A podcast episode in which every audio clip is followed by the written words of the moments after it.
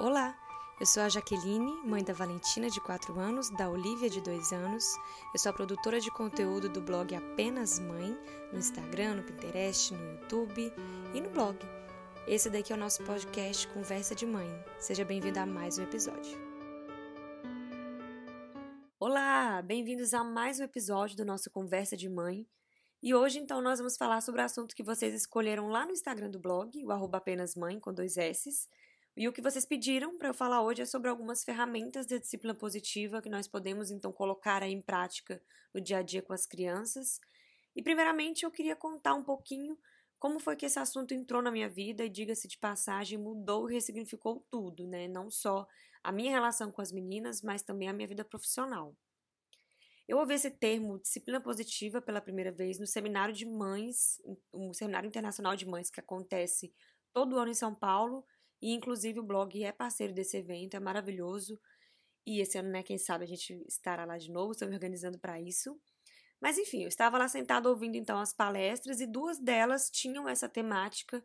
E eu, com meu preconceito, achava esse tema baboseiro. Eu imaginava que disciplina positiva se tratava da gente criar os filhos de forma permissiva. E então uma das palestrantes começou a falar e conseguiu ter total minha atenção e me fez pensar muito. Eu voltei para casa, pesquisei mais sobre o tema e descobri que uma dessas palestrantes dava um curso de educação parental pela Positive Discipline Association.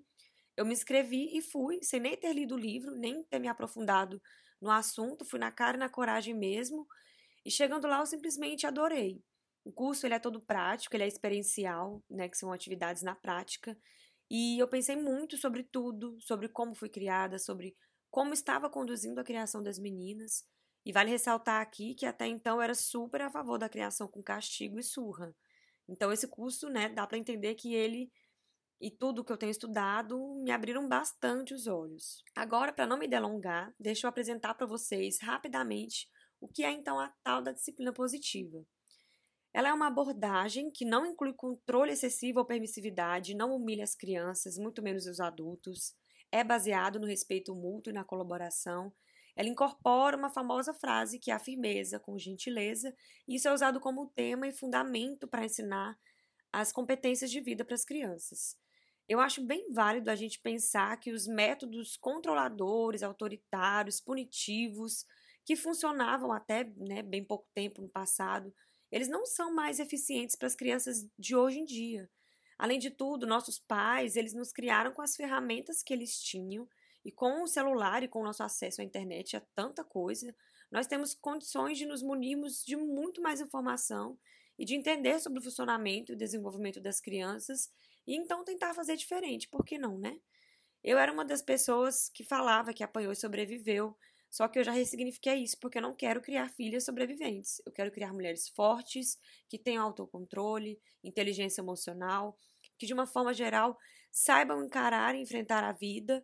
E tudo isso tem a ver com a infância, né? É um momento crucial e que tal a gente então pensar sobre isso e tentar fazer diferente. A disciplina positiva, ela traz várias ferramentas, é um conjunto de ferramentas de como lidar com as situações do dia a dia, porque não existe uma coisa só, uma maneira só ou uma ferramenta só de lidar com cada situação. Então, são várias é, ferramentas e quanto mais você souber e tiver à disposição, mais fácil vai ser. Hoje, então, eu vou apresentar para vocês três dessas ferramentas e a primeira delas eu já até falei no Instagram, que são as perguntas curiosas.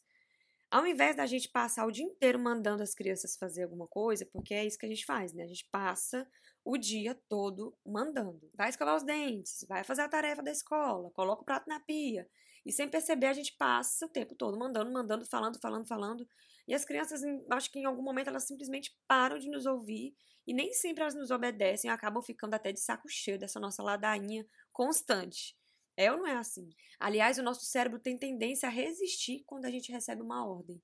Daí então entram essas perguntas, que além de não ser uma ordem, é algo que envolve a criança no processo, já que ela precisa raciocinar para te dar uma resposta e perguntar em vez de ordenar convida a criança a refletir e a escolher. Então, ao invés de a gente dizer vai escovar os dentes, podemos dizer o que você precisa fazer para que seus dentes fiquem limpos.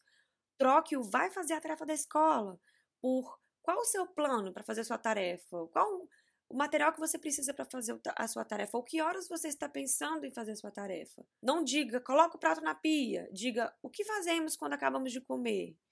Percebam que não é nada drástico, é uma pequena mudança mesmo na forma como nos comunicamos e como abordamos as crianças nessas atividades rotineiras aí como essas que eu exemplifiquei. A segunda ferramenta são as escolhas limitadas. Sabe quando você quer porque quer impor algo para a criança e ela simplesmente não aceita de jeito nenhum e vocês entram num embate e muitas vezes você só continua nesse embate porque você não quer perder o poder e o controle da situação?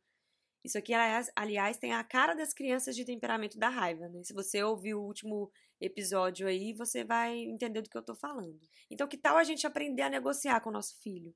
Esse recurso ele inclui a criança no processo de escolha e muitas vezes é só isso que ela quer: perceber que ela participa e tem um poder de, de decisão junto com a gente. Por exemplo, vocês vão sair para passear. Ao invés de você só mandar a criança vestir alguma coisa que você escolheu, você pré-escolhe algumas, né, duas ou três ou mais opções dentro daquilo que você acha adequado para o momento e deixa a criança escolher em cima disso. Para ela vai parecer que ela que está definindo. Isso provavelmente vai evitar um embate, um estresse entre vocês. Outro exemplo, tá na hora aí de tomar banho. A criança às vezes se mostra relutante, não quer obedecer. Você pergunta então: quer ir para o banheiro com passos de elefante ou de formiguinha? Isso, além de trazer o lúdico e o bom humor para algo né, corriqueiro, vai fazer com que seu filho pense e escolha. Isso faz muita diferença. Essa tática do passo de elefante ou formiguinha já usei aqui em casa, já mostrei no Instagram e nos livrou de um embate aí na hora de ir para escola. Foi sensacional. O último recurso é a roda de escolhas da raiva. Antes, eu preciso só te lembrar que nenhum sentimento precisa ser visto como ruim. A raiva não é ruim, mas o que a gente pode, né, ou o que a gente faz com ela, que aí pode vir a ser uma coisa ruim ou um problema. E a gente já pode ensinar isso para as crianças. É, a gente já entra aí também até na parte de inteligência emocional, que é saber lidar com os sentimentos e o que fazer com eles. Quando a criança então estiver calma, converse com ela sobre isso, sobre os acessos de raiva e o que pode ou não pode fazer nesses momentos.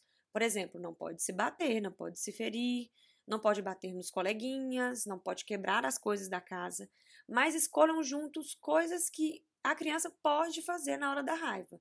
Tipo, socar uma almofada, amassar massinha ou argila, desenhar ou rabiscar com força. Não sei, escuta a, a sugestão do seu filho e vocês vão desenvolver então uma roda de possíveis coisas a se fazer quando estiver com raiva. E aí você vai apresentar para ele quando então estiver um acesso aí de raiva. Então você primeiro conversa no momento de calma e apresenta o resultado disso que vocês pensaram juntos quando ele estiver zangado aí, quando algo acontecer.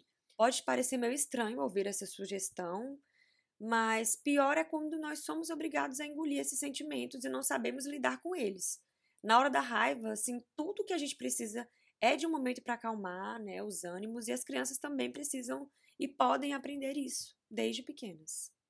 Essas são as três ferramentas que eu escolhi compartilhar com vocês hoje, mas a disciplina positiva dispõe de muitas outras, inclusive eu mostrei para vocês um baralho com 52 ferramentas, deixei isso até o link lá no Instagram. Então, para mais conteúdos assim relevantes, como colocar em prática, me segue lá no Insta que eu mostro dia a dia com as crianças e mostro essas ferramentas na prática.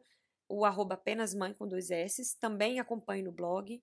Eu espero que vocês tenham gostado. Indique o nosso podcast para alguém que você acha que vai gostar. Compartilha também nos stories enquanto você estiver ouvindo, que eu estou sempre repostando lá pelo Insta. Até o próximo episódio do Conversa de Mãe. Tchau, tchau.